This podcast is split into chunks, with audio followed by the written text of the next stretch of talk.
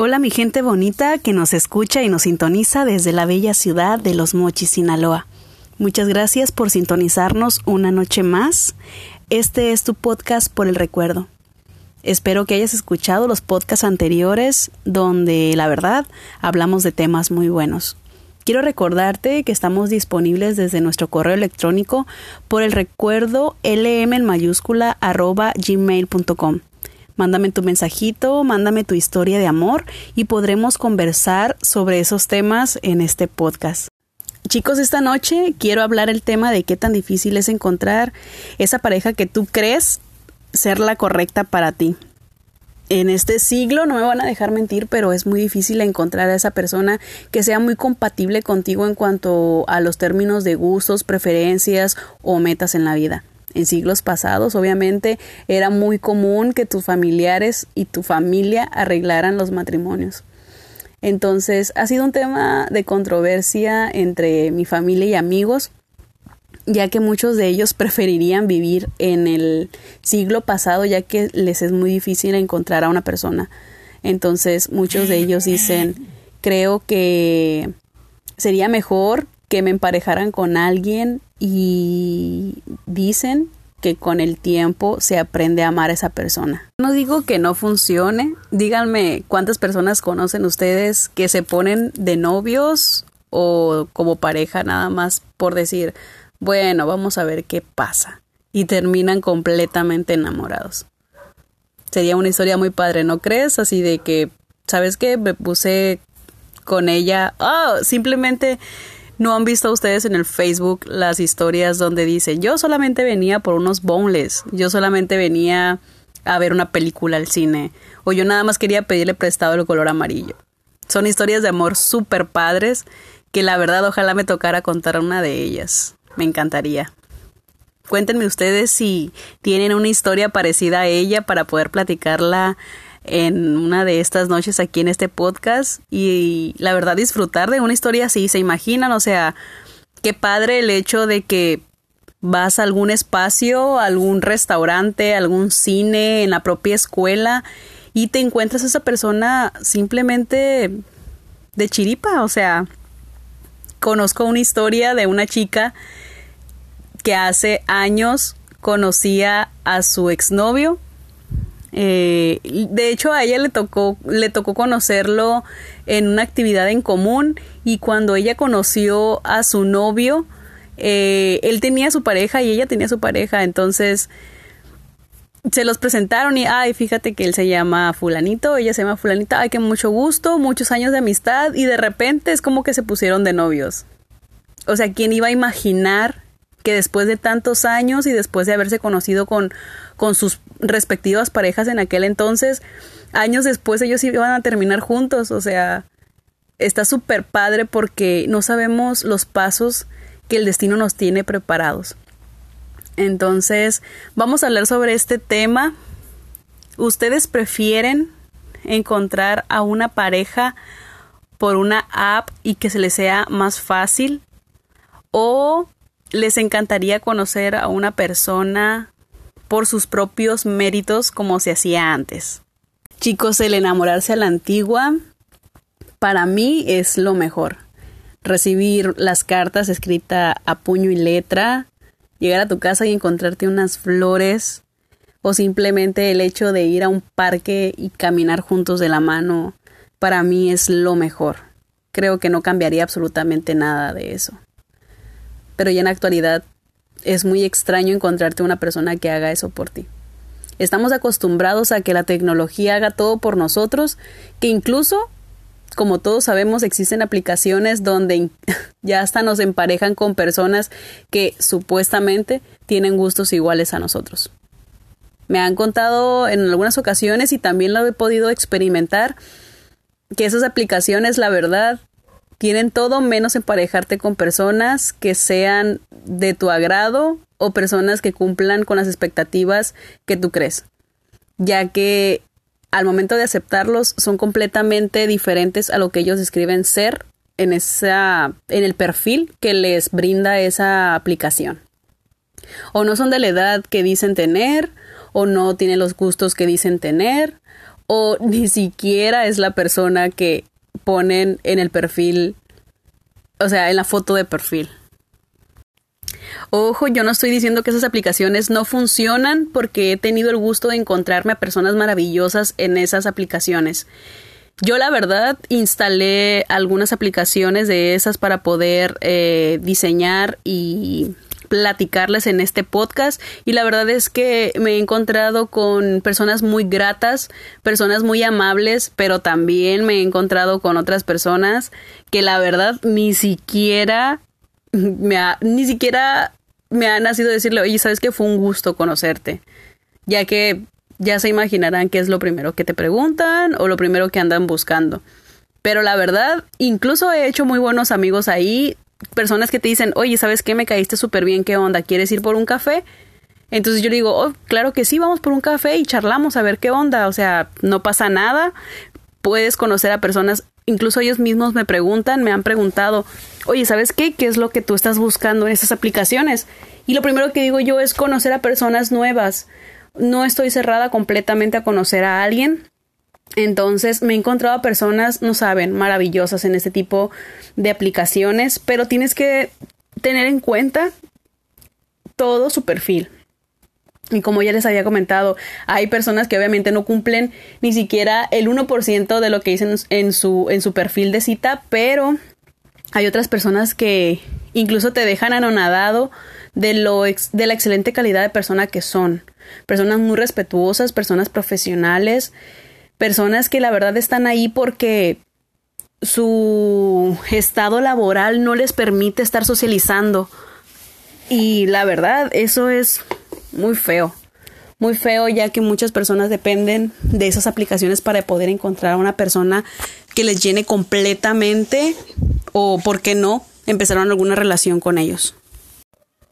Incluso, chicos, creo que no estaría cerrada la idea de que puedas encontrar al amor de tu vida en una de esas aplicaciones. Uno nunca sabe, ¿no crees? Que pueda pasar. Pero tampoco te cierres a la idea de que puedas encontrar a tu pareja por tus propios méritos se va a escuchar un poco loco, pero en estos momentos estoy recordando aquellas escenas de película donde el chico o el señor llega con esta tipa a un bar y le ofrece una copa de vino. Entonces, hace muchísimo que yo no veo una acción como esa.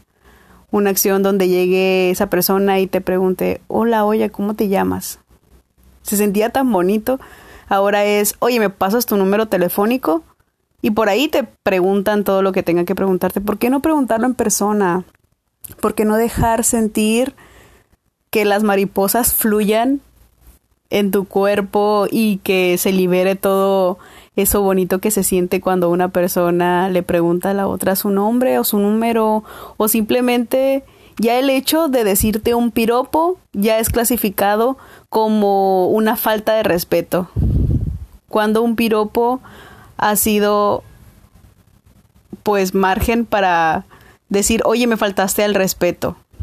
Obviamente hay de piropos a piropos y hay la forma correcta de decir un piropo, pero ya no se le puede decir ni siquiera eso porque ya es o un acoso o me estaba diciendo una grosería o algo por el estilo, no lo sé, la verdad. Me encantaría regresar a aquellos tiempos cuando te invitaban una copa de vino o te preguntaban tu nombre, o te mandaban a decir con tu mejor amigo, oye, ¿sabes qué? Pues le gustas a aquel niño. Era tan lindo, la verdad. O aquel amor tan inocente que te decían, oye, ¿quieres salir a jugar? Y tú decías, ¡Ah! me invito a salir a jugar. Ya le gustó. Y te sentías, te sentías genial, ¿a poco no? La verdad era lo mejor. Era lo mejor esa etapa. Y la verdad es que yo no, ni siquiera era una persona noviera, pero Nunca lo fui y no lo soy, de hecho, pero me pasó en diversas ocasiones que eso sucedía con mis amigas, con mis amigos, o que me decía, oye, le puedes decir a aquella niña que a mí me gusta. Y yo sentía tan bonito que aunque ni siquiera fuera para mí, pero la verdad, extraño mucho aquella época, cuando la pasábamos genial y nos contábamos y que decíamos, oye, a mí me gusta aquel niño, oye, a mí me gusta el otro, y que esperabas todo el día sentado fuera de tu banqueta esperando a que esa persona saliera para poderlo ver siquiera un minuto. no me digan que no lo vivieron, no me digan que ustedes no pasaron por eso, no me digan que fui la única persona, porque yo sé que no soy la única persona. ¿Saben qué chicos? Yo recuerdo muy vagamente que estaba en sexto de primaria. Yo viví en sexto de primaria en la ciudad de Tecate, Baja California, un tiempo. Entonces yo iba en el turno de la tarde y me acuerdo que me esperaba toda la mañana para alistarme. Entraba creo que a la una, la verdad no recuerdo muy bien y para las 12 yo ya estaba lista, porque yo me tenía que ver muy bonita para el niño que me gustaba en la primaria. Era tan cool llegar a la primaria y buscarlo con la mirada y decir, ah, ahí está. Y si mal no recuerdo, el nombre de ese niño era Ismael Oropesa Méndez. es raro recordarlo todavía, pero es a lo que voy, o sea, fue, una, fue un amor platónico, si tú quieres llamarlo así, pero fue un amor tan bonito que incluso todavía recuerdo su nombre. Es tan cool recordar eso, en serio. Después de eso me llegó la, la pubertad o la adolescencia y siempre, siempre estuve enamorada de un chico de aquí, de la ciudad de Mochis. Eh, que incluso me fui a Tecate y tuve así como que ese amorío platónico con ese chico y me regresé otra vez a Sinaloa y es como que seguí enamorada todavía de ese chico. Ya estamos grandes, obviamente somos grandes amigos, pero obviamente yo recuerdo que llegaba a la casa de mi tía y que le preguntaba a mi prima, ¿qué onda? ¿Ya salió de su casa? ¿Qué onda? Eh, ¿Lo has visto todo el día? Ha preguntado por mí. O sea, era tan bonito llegar y preguntar y sentarme afuera de la banqueta esperando que saliera de su casa simplemente para verlo porque no es como que yo le hablara al 100%. Si jugábamos juntos, si compartíamos palabras juntos, pero éramos simplemente amigos, pues hasta después me enteré que yo también le gustaba a él y que él también me gustaba a mí, pero fue como algo muy pasajero, pues ya luego luego me llegó la adolescencia un poco más grande y pues ya es como que pues quieras o no siguen siendo los mismos. Y me viene a la mente en este momento la canción de Arjona de Quiero y la verdad este me recuerda a esas etapas. Chicos, regresemos a ese tiempo donde no le teníamos miedo en decirle a la otra persona que nos gustaba o que lo queríamos o que lo apreciábamos. Dime desde hace cuánto tiempo no le dices a tu mamá, mamá, muchas gracias, te amo. ¿Cuántas veces le has dicho a tu papá que incluso es menos común decírselo, papá, te amo? ¿Cuántas veces se lo has dicho a tu hermana, a tu sobrina, a tus tíos, a tus abuelos? No tengan miedo de expresar lo que sienten.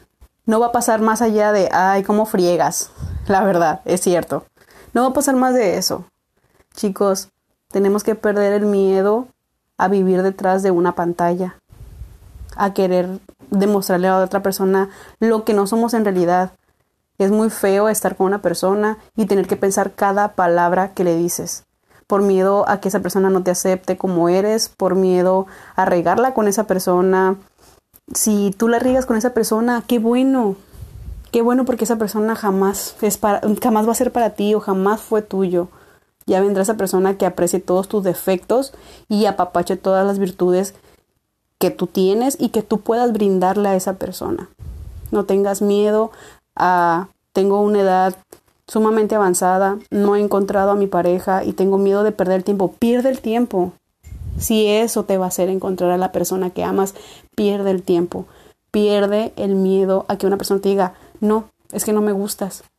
Ni modo, no le gustas, ya vendrá la persona correcta. Hay que perder el miedo completamente a querer y poder demostrar lo que en realidad sentimos. Chicos, no perdamos más el tiempo. Mándale un mensaje si eso es lo que te hace más valiente a esa persona que te gusta.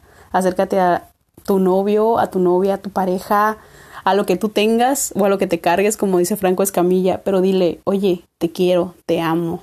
O no le digas te necesito, dile te quiero conmigo para siempre o por lo menos hasta donde dure lo que tenga que durar. Porque hay amores, amores pasajeros que siempre se quedan en nuestra vida, en nuestra alma, en nuestro corazón.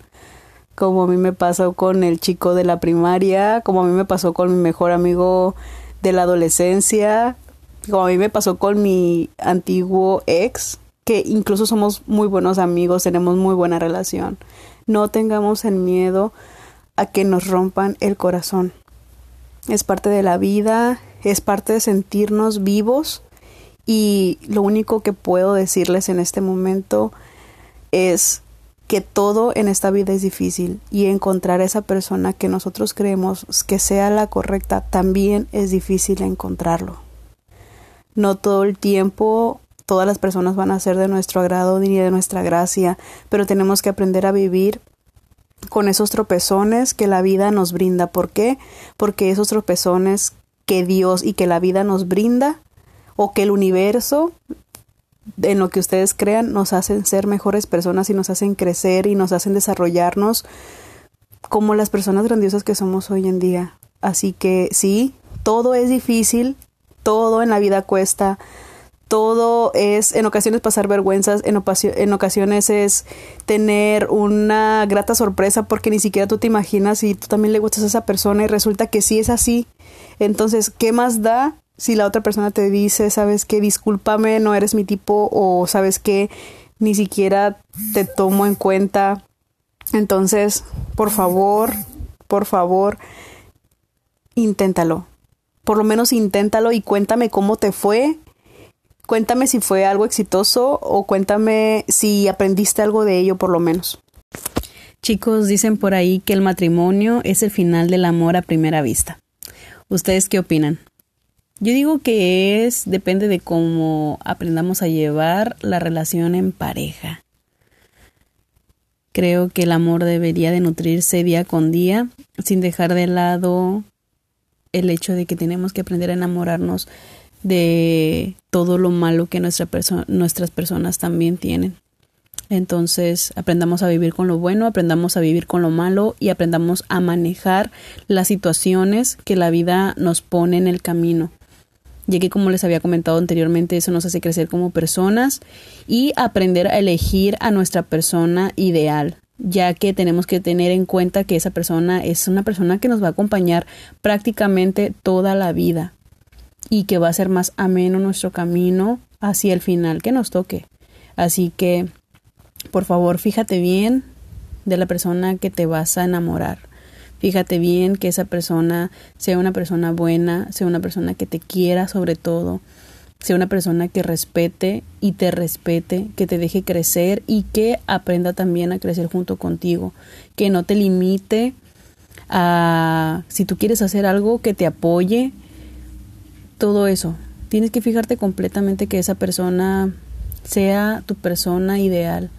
Por favor, no te vayas con la primera impresión que esa persona te brinde. Conócelo, tómate tu tiempo. Pero sobre todo, sobre todo tienes que tener en cuenta que esa es la persona con la que vas a compartir toda tu vida y si en realidad vas a ser feliz con ella.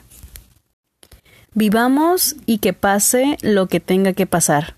Esa es la frase con la que me despido esta noche de ustedes y quiero darles las gracias por llegar hasta aquí conmigo. Espero que tengan una linda noche y que puedan compartir este podcast con la persona que más amas. Muchas gracias. Esto fue por el recuerdo.